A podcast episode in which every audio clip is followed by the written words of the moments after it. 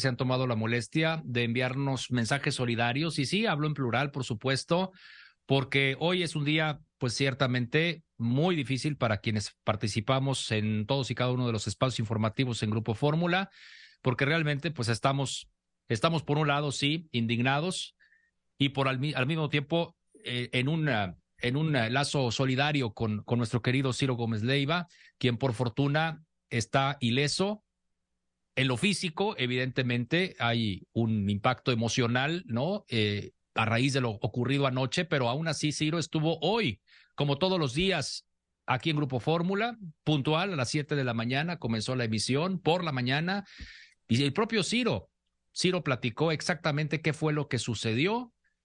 Como gran periodista que es, se nos llevó paso a paso por los hechos, sin caer en especulaciones, advirtiendo que no tenía elementos para, para señalar a algún presunto responsable. Al mismo tiempo dejó en claro que no había recibido amenazas, que no tiene pleitos personales con nadie, que no tiene deudas, en fin, como la gran persona que es, como el gran ser humano y como el extraordinario periodista, Ciro Gómez Leiva, esta mañana dijo lo siguiente.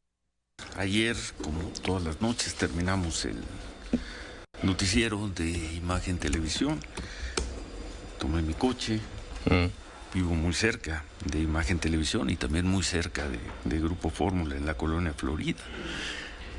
Y me subí a mi coche, es una camioneta propiedad de Imagen Televisión, una camioneta Jeep, Cherokee, eh, que desde el 2017, desde enero de 2017, puso a mi disposición Grupo Imagen, porque te acuerdas que en aquel entonces difundimos una serie de reportajes sobre el reclusorio norte y producto de esos reportajes eh, recibí mm. una amenaza, única amenaza que he recibido desde entonces al día de hoy. Lo comenté con mis jefes de imagen porque fue un trabajo que, sacamos en imagen, lo pasamos también, lo comenté con Olegario Vázquez Aldir, con Ernesto Rivera y y lo voy a decir así, contra mi voluntad, me dijeron, eh, vamos a poner escolta y un auto blindado. Yo dije, no, no, no, no, yo, si algo me precio y algo celebro en mi vida es haber podido vivir 65 años, la edad que tengo sin, sin escoltas. Pero acepté la camioneta.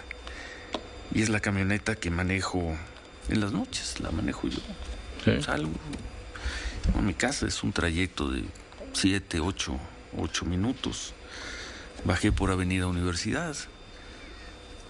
Llegué a la calle de Minerva, donde están los viveros de Coyoacán. Ahí hay una vuelta a la izquierda. Ahí di la, ahí di la vuelta a la izquierda. De inmediato adelante volví a dar vuelta a la izquierda para tomar la calle de Hortensia, Colonia Florida esa hora no hay nadie.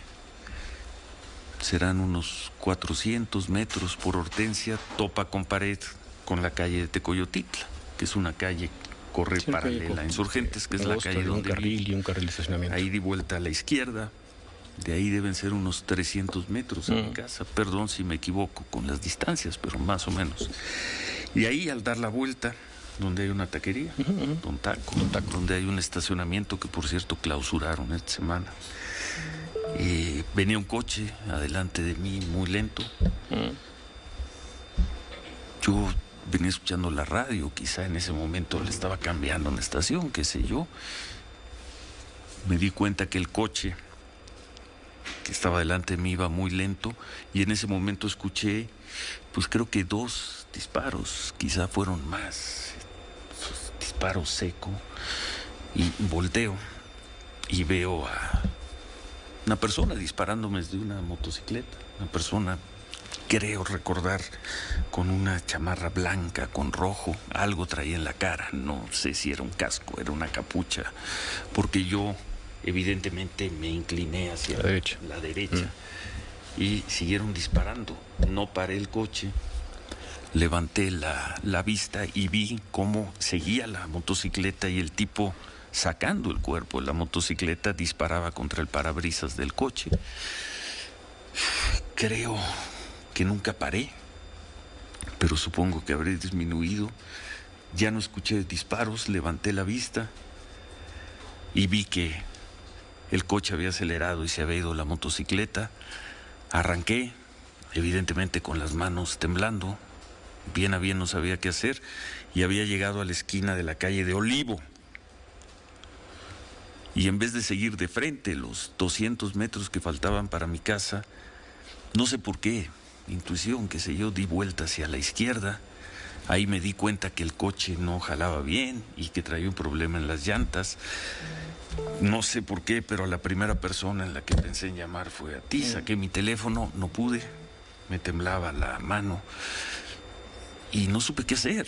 Dije, me bajo del coche, sigo circulando, el coche no va a llegar, no va a alcanzar, a, no va a alcanzar a dar la vuelta y llegar a mi casa. Y recordé que 200 metros adelante vive un vecino queridísimo, vecino y amigo mío, Manlio Fabio Beltrones, y con lo que pude llegué a su privada, él vive en una privada, le dije a la persona de seguridad, al vigilante, que vio todos los impactos en el coche, que si me dejaba pasar. Por cierto, iba a ser el, pues, el trámite de levantar el teléfono, aquí en anuncio, soy fulano de tal, ve el coche y me dice, pásele. Y por fortuna estaba Manlio en su casa y ahí estuve.